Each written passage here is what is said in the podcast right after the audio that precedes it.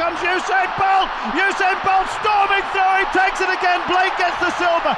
9.64. 2 horas 25, 34. Não interessa o tempo. É medalha. Rosa Mota é medalha de ouro. He's coming back. He's coming back very strongly, Michael Phelps. Surely he can't do this from this space. Michael Phelps is coming back in five. Is he going to get the touch? No, he's not. Oh, no! He's got it! Oh, he's got it! Viva! Viva. Sejam bem-vindos à apresentação do episódio por Pedro Fragoso. Obrigado. Oi, viva! Sejam bem-vindos a mais um episódio do Tocha Olímpica, um podcast do projeto Hemisfério Desportivo. Estamos a gravar a 28 de julho de 2020, dia em que supostamente deveríamos estar a fazer o balanço de mais um dia de competições na piscina olímpica de Tóquio, ou sobre o último dia de provas de taekwondo. Enfim, entre muitas outras coisas. Mas Tóquio 2020 fica para 2021 e hoje continuamos a nossa viagem pelas edições anteriores dos Jogos. E porque somos teimosos, mas viajamos até Tóquio, 1964. Como habitualmente, tenho a companhia do Rui Silva e do Pedro Varela. Olá, Rui. Olá, Pedros. Olá, Varela. Olá, Rui e Pedro. Muito bem. Apresentações feitas. Vamos então à edição dos Jogos Olímpicos de Verão de 1964, em Tóquio, cidade que deveria ter recebido os Jogos em 1940, mas a eclosão da Segunda Guerra Mundial baralhou as contas. A capital japonesa tem um enguiço, está visto, no que respeita a organizar este evento. Foram jogos em 64 onde o dinheiro e a capacidade organizativa dos japoneses vieram ao de cima, boas instalações, boa organização e muitos recordes olímpicos e mundiais. Estamos quase a meio da década de 60, Kennedy já tinha sido assassinado, já havia a Beatlemania, Gaga- Gagarin já tinha ido ao espaço, enfim, a década prometia muito e o desporto também queria acompanhar o ritmo da sociedade. Foram os primeiros jogos na Ásia, Tóquio bateu a concorrência de Detroit, Viena e Bruxelas, e os japoneses gastaram, estima-se, um pouco mais de 3 mil milhões de dólares, uma loucura. A África do Sul foi impedida de participar devido às políticas de apartheid, Indonésia e Coreia do Sul também boicotaram, eh, também não, boicotaram a edição de 1964. Nesta edição tivemos recorde de nações participantes, nada mais, nada menos do que 93, em, em que 16 delas fizeram o seu batismo nos Jogos Olímpicos de Verão. Na cerimónia de abertura, Yoshinori Sakai foi quem acendeu a pira olímpica e quem é Mr. Sakai é alguém que nasceu em Hiroshima a 6 de agosto de 1945, o dia em que a bomba atómica foi lançada sobre a cidade japonesa. Assim, estes jogos, 19 anos depois, pretendiam mostrar um Japão diferente, um país neutral e amigável, longe da imagem deixada na primeira metade do século XX. Foi uma edição cheia de recordes, 52 olímpicos, 14 mundiais foram então batidos e já falaremos de alguns atletas que protagonizaram algumas dessas quebras. No atletismo houve domínio americano, não só na velocidade como também nas distâncias mais longas. Uh, três homens continuaram a brilhar em Tóquio depois da glória em 1960 em Roma, Abebe Bikila, Al Orter e Joseph Smith. Uma das provas mais sensacionais foi o salto à vara. Devido a novos materiais de construção da vara, houve uma revolução. 13 concorrentes igualaram ou superaram o anterior recorde olímpico. Mas nem só de vitórias vivem os Jogos Olímpicos, que o diga Ron Clark, australiano, e que durante muito tempo na década de 60 dominou as provas de atletismo de 5 mil e 10 mil metros. Mas nas duas edições dos Jogos de Verão em que participou, nunca conseguiu confirmar esse estatuto. É o Fernando Mamed australiano. E esteve em Tóquio 64 e conquistou bronze, mas quatro anos depois nem ao fim chegou muito provavelmente atraiçoado pela altitude mexicana. Os atletas africanos agradeceram. Falaremos disso, talvez, no próximo episódio. Vamos então às histórias olímpicas que o Rui nos costuma trazer e que também as podem ler no portal É Desporto. Rui, Tóquio 1964 viu surgir uma nova estrela na ginástica, a checoslovaca Vera Kaslavska, mas, mais importante, neste mesmo ano, houve uma ginasta que encerrou a epopeia, eh, uma epopeia eh, encerrada então aos 29 anos e na sua terceira presença olímpica, eh, esta atleta voltou a bater recordes. Estamos a falar de Larissa Latinina, a lendária ginasta da União Soviética, que ultrapassou vários patamares até atingir as 18 medalhas olímpicas em Jogos Olímpicos. Uh, a história da vida de La- Larissa Latinina tem uma faceta demasiado capitalista para quem nasceu e cresceu na União Soviética a ginasta chegou onde chegou por ser vítima da constante balança entre oferta e procura. Nascida na Ucrânia em 1934, tinha o sonho de ser bailarina e foi esse objetivo que acalentou até aos 11 anos, altura em que o salão onde praticava uh, fechou. Sem uma oferta idêntica na cidade, foi obrigada a procurar uma alternativa que lhe permitisse alcançar o mesmo prazer e já agora pudesse pôr em prática as suas características inatas e adquiridas enquanto praticou balé. A ginástica foi por isso uma escolha natural, não era o grande sonho da sua vida, mas acabou por ser o seu futuro, de uma forma que ninguém podia imaginar. Passo após passo, Latinina tornou-se uma das ginastas mais talentosas em toda a União Soviética e quando chegou aos Olímpicos de Melbourne em 56 já era uma forte ameaça às medalhas. E foi precisamente isso que aconteceu. Tinha 21 anos, o mundo pela frente e não desiludiu, conquistando um total de 6 medalhas, com destaque para 4 títulos olímpicos. Prova por equipas, concurso completo, cavalo e solo. Em Roma, 4 anos depois, repetiu a façanha, desta vez com 3 medalhas de ouro, 2 de prata e uma de bronze, e quando chegou ao Japão, em 1964, a edição da qual estamos a falar, já era uma das melhores atletas olímpicas da história, extravasava a ginástica artística e era reconhecida pelo seu talento e resultados impressionantes, fosse em Jogos Olímpicos ou em Mundiais da modalidade. Em Tóquio estava já na fase descendente da carreira, tanto que não voltou a ganhar um título em Jogos Mundiais ou Europeus depois de 1964 e teve de defrontar a tal Checoslovaca que falaste há pouco, a Vera Kaslavska, a nova sensação da modalidade. A concorrência era grande, mas o balanço final trouxe novamente seis medalhas, apesar de ser a participação mais modesta da ginasta, com duas medalhas de ouro, com destaque para a nova revalidação do título no sol, duas de prata e duas de bronze. O balanço final não deixou dúvidas, atingiu as 18 medalhas em Jogos Olímpicos, um feito que só viria a ser ultrapassado por Michael Phelps em Londres em 2012 e elevou para 14 o número de medalhas em provas individuais, algo que só foi batido por, lá está, Michael Phelps em Rio de Janeiro, no Rio de Janeiro em 2016. Uh, eh, hoje, aos 84 anos, Latinina continua a ser a mulher mais medalhada na história dos Jogos e a ginasta, mulher ou homem, com mais pódios. Tudo isto em apenas três edições. Era um talento nato, encontrado graças ao fim do salão de balé, e é caso para dizer que há males que vêm por bem.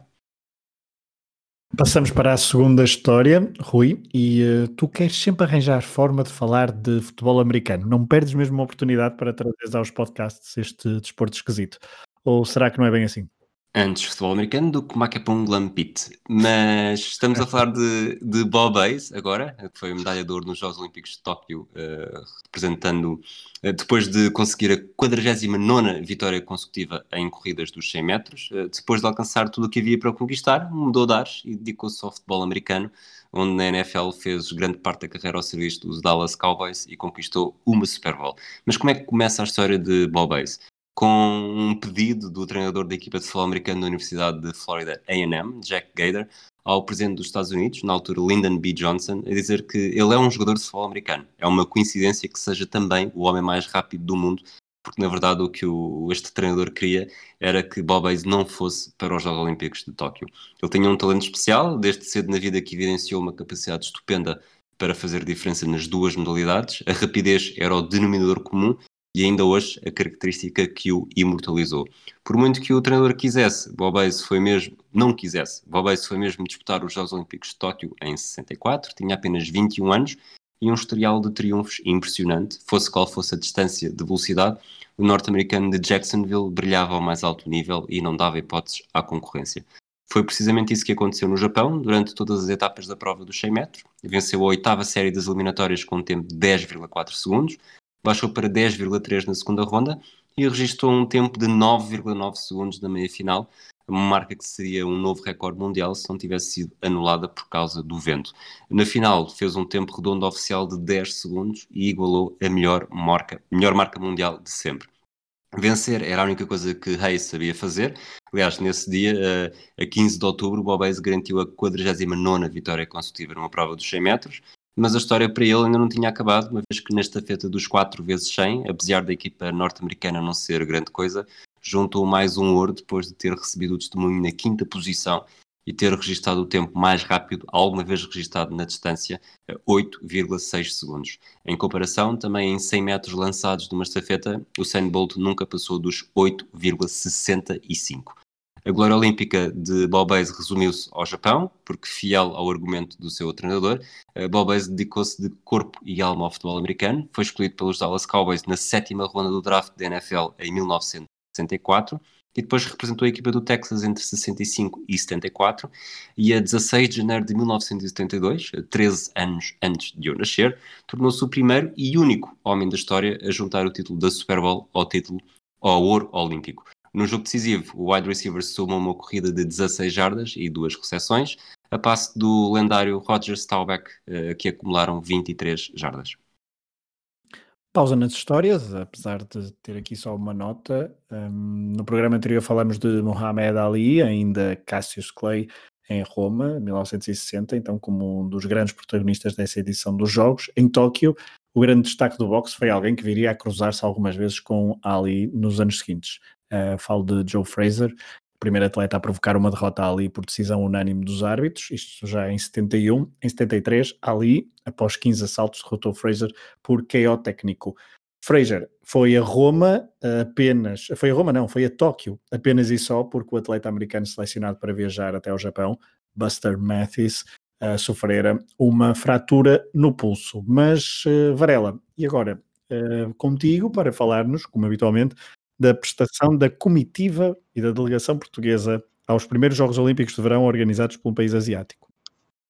Muito bem. A presença portuguesa em Tóquio um, em 1964 teve 20 atletas, 19 homens e uma mulher, não conquistamos nenhuma medalha.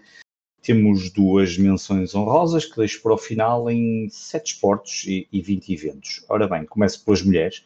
Uh, apenas tivemos uma, uma, uma, atleta a competir, Esvela da Fonseca, em ginástica artística. Um, teve uma prestação modesta, 68 lugar em 86 atletas no concurso geral de ginástica artística, apesar de ter sido a sua melhor participação de sempre em Jogos Olímpicos.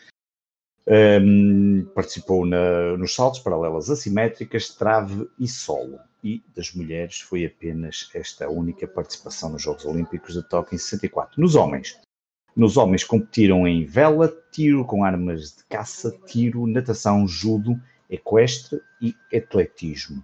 Um, vou passar aqui um pouco por, por, por alguns esportes, alguns bastante rápidos pela fraca prestação dos, da delegação portuguesa. Em vela, um, uh, o destaque vai para Fernando Coelho Belo e Duarte Belo, que já chegamos a falar deles aqui, ficaram em oitavo lugar uh, na classe de Star, portanto aqui uma longa tradição dos, uma longa tradição dos irmãos na vela, por exemplo, já tinham conseguido a prata em Londres em 1948. No tiro com armas de caça, Armando Marques conseguiu um 18º lugar. uh, em 51 atletas e Gui de Valflor um 28º. Na natação, uh, os três atletas foram eliminados, uh, um deles é bastante conhecido hoje em dia, pelo menos eu tenho bastante conhecimento do, porque fez parte do clube, do clube do qual eu sou afeto, António Bessone Vasto, foram todos eliminados nas primeiras eliminatórias. No judo, Fernando Costa Matos também eliminado na primeira ronda. E deixo para o fim as duas melhores prestações um, portuguesas nestes Jogos Olímpicos. Um, os cavalos, equestre, segundo melhor resultado dos portugueses nestes Jogos Olímpicos. Joaquim Duarte Silva fez o quinto lugar, em 46 participantes, na prova de saltos de obstáculos individual. E foi no atletismo que conseguimos o nosso melhor resultado, um, destes Jogos Olímpicos, Manuel de Oliveira, que conquistou o quarto lugar, portanto ficou ali mesmo muito próximo do pódio na prova dos 3 mil metros obstáculos. Fechada a participação, uh, o resumo da participação portuguesa em Tóquio 64. Rui, voltamos às histórias. Há pouco falaste de velocidade em pista de atletismo e agora falamos de velocidade na pista aquática. No lado masculino, os heróis foram os americanos Don Schollander e uh, Steve Clark, com quatro medalhas de ouro, mas tu queres contar a história de uma atleta que superou uma tragédia familiar antes de se tornar uma das atletas australianas mais importantes de sempre. Sim, o nome dela é Dawn Fraser, ela não era uma nadadora qualquer e acho que o currículo fala por si. Venceu três medalhas em Melbourne em 1956, três em Roma em 1960 e duas em Tóquio em 1964 com um total de quatro títulos olímpicos e quatro pódios em provas individuais, a australiana, nascida em setembro de 1937, estava talhada para fazer história.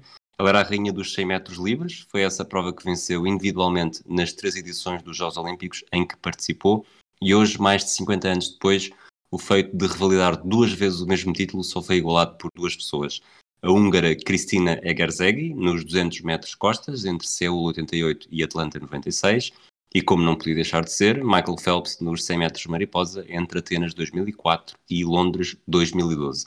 Os feitos de Dawn Fraser não ficam por aqui. Ela foi a primeira nadadora a cumprir os 100 metros em menos de um minuto e deteve o recorde mundial da distância entre 1956 e 1972. Portanto, 8, 8, 8 anos antes e 8 anos depois destes Jogos Olímpicos.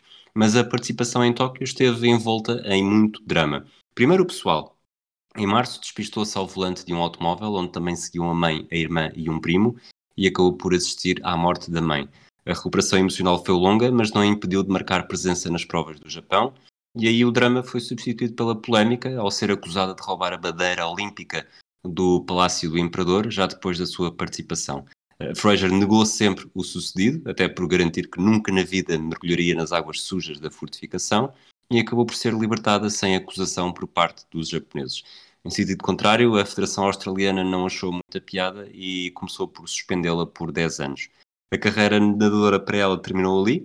Quando a verdade veio à tona e foi totalmente ilibada, já o mal estava feito e não tinha tempo para preparar a participação olímpica nos Jogos Olímpicos da Cidade do México, em 68, no ano em que completaria 31 anos. A vida de Don Fraser evoluiu para a política, onde teve uma representação curta na Assembleia Legislativa e mais recentemente foi notícia pelas suas declarações xenófobas, sugerindo aos tenistas Nick Kyrgios e Bernard Tomic que regressassem para os países dos pais e diz ela, sempre disse a verdade, sempre me levaram a ser honesta e a dizer a verdade. Palavra de Don Fraser, filha de pai, nascido na Escócia. Vamos à quarta história, que envolve judo, eh, uma prova que se estreava nos Jogos Olímpicos. E quer-nos falar, Rui, queres-nos falar, Rui, assim é que é, falar então de um vencedor que furou o domínio nipónico nesta modalidade. Sim, uh, Takahide Nakatani venceu na categoria de 68 kg, Isao Okano na de 80 kg e Isao Inokuma na de mais de 80 kg. Este trio nipónico tinha tudo para ser suficientemente importante para que os japoneses vissem na estreia do judo em Jogos Olímpicos um sucesso, mas foi insuficiente, porque o orgulho estava em jogo na categoria aberta, onde eram permitidos atletas de todos os pesos, e na qual o holandês Anton Gezink se assumia como uma das principais ameaças à tradição japonesa. Por esta altura, o holandês era uma figura bem conhecida, tinha sido campeão mundial em Paris em 61, derrotando Koji Sona e dispensava apresentações mesmo para os japoneses. Vivia-se um período diferente nesta altura, o judo não tinha atenção mundial e o título em França, três anos antes, tinha servido de pouco mais do que um aviso aos atletas nipónicos. Nada mais interessava do que o maior palco do desporto mundial, os Jogos Olímpicos, e o facto de serem organizados em Tóquio levou a que o Comitê Olímpico Internacional abrisse espaço para a estrela da modalidade, e catapultados pelo entusiasmo, os japoneses estavam à espera de fazer o pleno, mostrando que era claramente, eram claramente hegemónicos nesta modalidade. Só que não conseguiram. O primeiro aviso surgiu logo na ronda de qualificação, quando Gazing derrotou a principal esperança dos japoneses, Akio Kaminaga. A partir daí, os dois atletas seguiram caminhos diferentes, mas reencontraram-se na final, disputada a 23 de outubro, o pavilhão aguardava ansiosamente pela, pela desforra de Caminaga, um pouco como os portugueses estavam ansiosos pela desforra contra a Grécia no Euro 2004, mas uma vez mais Gazinho mostrou ser mais forte e venceu depois de 9 minutos e 33 segundos de combate. Não há, não há relato de ter sido um canto da direita uh, mal atacado pelo, pelo guarda-redes. Hum. O título de Gazinho foi um choque. Ali, no maior palco mundial, a supremacia japonesa tinha sido debilitada pela capacidade, talento e mérito de um holandês. A surpresa, transmitida em direto para todo o mundo, é vista ainda hoje como o momento que lançou o judo para a ribalta e permitiu o sucesso da modalidade a nível global. Uh, deixou de ser um nicho nacional no Japão, a supremacia começou a ser contestada com mais frequência por outros países e nos mais recentes Jogos Olímpicos, no Rio de Janeiro, o Japão manteve a supremacia, como tem mantido quase sempre, com três títulos mundiais num total de 12 medalhas, mas também houve espaço para, para França, Rússia, Itália, Estados Unidos, Brasil, Eslovénia, Argentina, República Checa e Kosovo conquistarem medalhas de ouro. Sendo um dos desportos nacionais do Japão, o judo continua a ser um bastião nipónico, mas Gazink começou a mostrar ao mundo que havia algo a fazer. Foi um verdadeiro pioneiro e uma pedra no sapato desta mentalidade japonesa. Depois do Mundial de 61, Gazink foi levado para o Japão uh, por um treinador para combater com inúmeros judocas nacionais à espera que um o pudesse derrotar, só que nenhum conseguiu, nem ali, nem nos Jogos Olímpicos. Uh, Gazink tem um lugar especial na história e conquistou por mérito próprio. Muito bem, eu só queria dar aqui, antes de irmos à última história, uma, uma nota sobre judo, porque houve um atleta norte-americano, filho de mãe portuguesa e de pai índio, da tribo Cheyenne, um, ou Cheyenne, uh, que durante a competição partiu, uh, partiu o nariz, creio, e não conseguiu conquistar uh, medalhas. Falo de Ben Nighthorse Campbell, ele que tinha combatido na Guerra da Coreia e que em 1992, pelo Partido Democrata, viria a tornar-se o primeiro político de ascendência nativa-americana a chegar ao Senado, isto desde os anos 20 do mesmo século. Mais tarde viria a mudar de partido para o republicano, tendo abandonado o Senado em 2004. Rui, quinta e última história. Um recorde inesperado e surpreendente. Tens dois minutos, um segundo e um décimo para contar esta história. Vou fazer o possível. Portanto, uh, não, esta é a história de Anne Packer uh, e a história dos 800 metros do, dos Jogos Olímpicos de Tóquio, femininos, uh, e bastante, uma história bastante inesperada, mas já vamos perceber porquê. a Alma Lina Ratka, nós falámos desta história durante os Jogos Olímpicos, durante o episódio dos Jogos Olímpicos de 1928 em Amsterdão. portanto, esta alemã tinha conquistado a medalha de ouro na prova, nesta prova, na edição em que o Comitê Olímpico Internacional começou a abrir finalmente as provas de atletismo às mulheres, mas o resultado foi desastroso. A maior parte das atletas nunca tinha corrido a distância na vida e acabou num estado de exaustão tal que validou as reticências que a sociedade desportiva machista tinha sobre esta inovação. Mas havia portas que não se podiam voltar a fechar. A competição dos 800 metros uh, femininos nos Jogos Olímpicos só voltou a acontecer em 1960, portanto, historicamente, uh, Tóquio 64 foi a terceira edição em que, em que se disputou esta corrida. Uh, Vivia-se ainda uma fase muito prematura desta distância e, ao contrário de grande parte das atletas de 1928, Anne Packer não se deixou vencer pelo esforço. Ela nasceu 8 de março de 1942, em plena Segunda Guerra Mundial, e mostrou ao longo dos anos valências em provas velocidade, barreiras e saltos. Apesar disso, os 800 metros nunca estiveram na sua mira, só que em 1964, em pleno Jogos Olímpicos, decidiu arriscar, um pouco como o Emil Zatopek com a maratona. Uh, o grande culpado desta, desta decisão foi a desilusão uh, alcançada com, após ter sido apenas segunda nos 400 metros. Uh, Pekka chegou a pensar em abdicar de correr os 800 metros, mas impulsionada pelo seu noivo, voltou atrás e entrou na competição. Para Pekka, correr esta, esta distância nunca tinha sido uma prioridade, nas provas em que tinha entrado na Grã-Bretanha, o objetivo tinha sido sempre ganhar resistência para se sentir mais à vontade nos 400 metros. Era uma iniciativa nobre e ao mesmo tempo ingênua, até porque ela própria admite que não sabia nada sobre esta distância, eh, embora esse desconhecimento tenha sido provavelmente uma vantagem. Eh, não tinha limitações na cabeça sobre o que podia ou não fazer e a ignorância acabou por ser uma virtude. A corrida de Anne Packer foi de trás para a frente e incluiu um ataque letal a 150 metros da meta, a velocidade que conseguiu manter nos últimos metros valeu um tempo de 2 minutos, 1 segundo e 1 décimo, e significou um novo recorde mundial com uma décima de vantagem sobre a marca registada pela australiana Dixie Willis dois anos antes. Nos 800 masculinos também houve vitória importante, depois de ter vencido em Roma em 1960, o neozelandês Peter Snell fez em Tóquio 64 dobradinha, 800 metros e 1500 metros, duas vitórias sobre a linha de meta, desde 1920 que nenhum atleta triunfava nas duas disciplinas. No medalheiro final de Tóquio 64, os Estados Unidos dominaram com 36 medalhas de ouro, 26 de prata e 28 de bronze. Em segundo, os soviéticos até tiveram, ficaram os soviéticos, que até tiveram mais medalhas no total, mas menos seis campeões olímpicos que os americanos. Isto em plena Guerra Fria. O Japão ficou em terceiro, depois de 18 medalhas em 1960 e 19 em Melbourne, 1956. O fator casa ajudou os nippónicos a conseguirem chegar ao pódio do quadro de medalhas. 16 ouros, 5 pratas e 8 bronzes, sendo que a maioria delas foi conquistada entre ginástica, judo, alterofilismo e luta livre. Antes de terminar o episódio, aproveito, Pedro Varela, para te perguntar: eh, estamos, estamos a gravar a 28 de julho de 2020, tal como disse no início. Hum, supostamente deveríamos estar a, a, ver os Jogos Olímpicos. Quão frustrado estás? Um, Ou já passou? Não, não, quer dizer, depois esquecemos, mas é, é uma pena até porque nesta altura estaríamos completamente uh, atolados de, de desportos por tudo que era lado e, e, transmissões e ver repetições porque não dá para ver tudo ao mesmo tempo.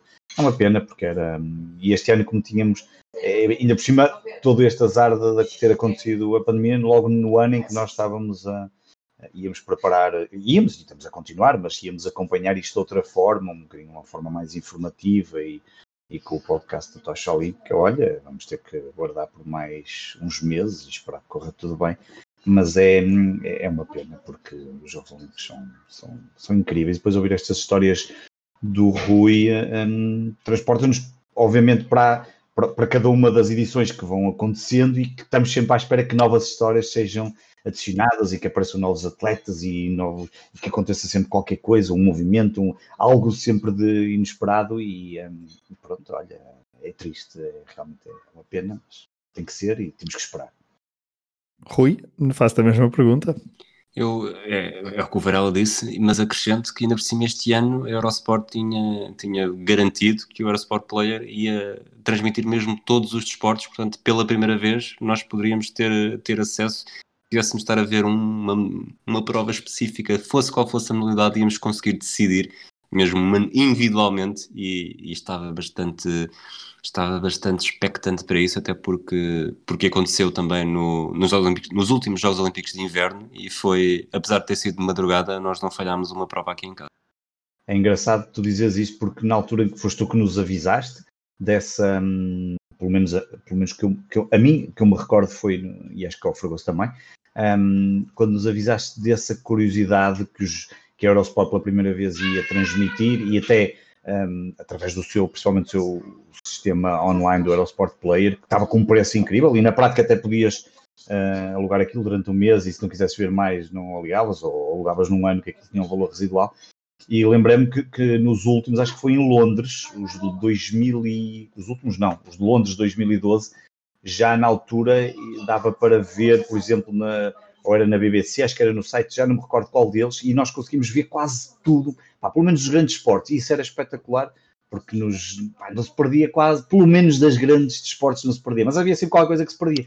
Então com este ia ser muito engraçado, porque depois havia a questão do, de podemos ver a qualquer hora, e portanto alguém nos avisar, não é? Imagino, estou mesmo a ver o Rui avisar-me da minha operador, aconteceu qualquer coisa absolutamente incrível no, no taekwondo, ou na luta greco-romana, ou no surf, aquelas novas modalidades. E, um, e, portanto ia ser espetacular para nós podermos ver em qualquer momento, sem aquela sofrer, não é aquela coisa de epá, eh, vão dar cinco ou seis coisas ao mesmo tempo, como é que eu agora vou ver e depois como é que vai ser? Pronto, ao menos assim dava para ver indeferido e quase parecia que era direto era espetacular. Vamos ter que esperar. Eu acho que no próximo ano acontecerá o mesmo provavelmente. É mais um ano para investir em mais ecrãs, para depois conseguirmos ter uh, mais acesso indireto às coisas. Eu, da minha parte, uh, que até tinha tirado férias para estas duas semanas, uh, apenas e só para desfrutar dos Jogos Olímpicos, que são de madrugada, pronto, tenho que esperar mais um ano. mas, mas é assim, fazemos, faremos essa espera e faremos essa espera aqui na, na vossa companhia e esperamos também ter a vossa companhia dos ouvintes do podcast Tocha Olímpica. Hoje revisitamos histórias e a edição de 1964 em Tóquio, a caminho de Tóquio 2020, que se disputará em 2021. Não percam o próximo episódio do podcast Tocha Olímpica, do projeto Hemisfério Desportivo, para uma edição eh, mais, eh, com, com mais política envolvida, a edição do México 1968. Um abraço, Varela, um abraço, Rui. Um abraço. Um abraço. Um abraço a todos. Obrigado por terem ouvido. Here comes Usain Bolt. Usain Bolt storming through. He takes it again. Blake gets the silver.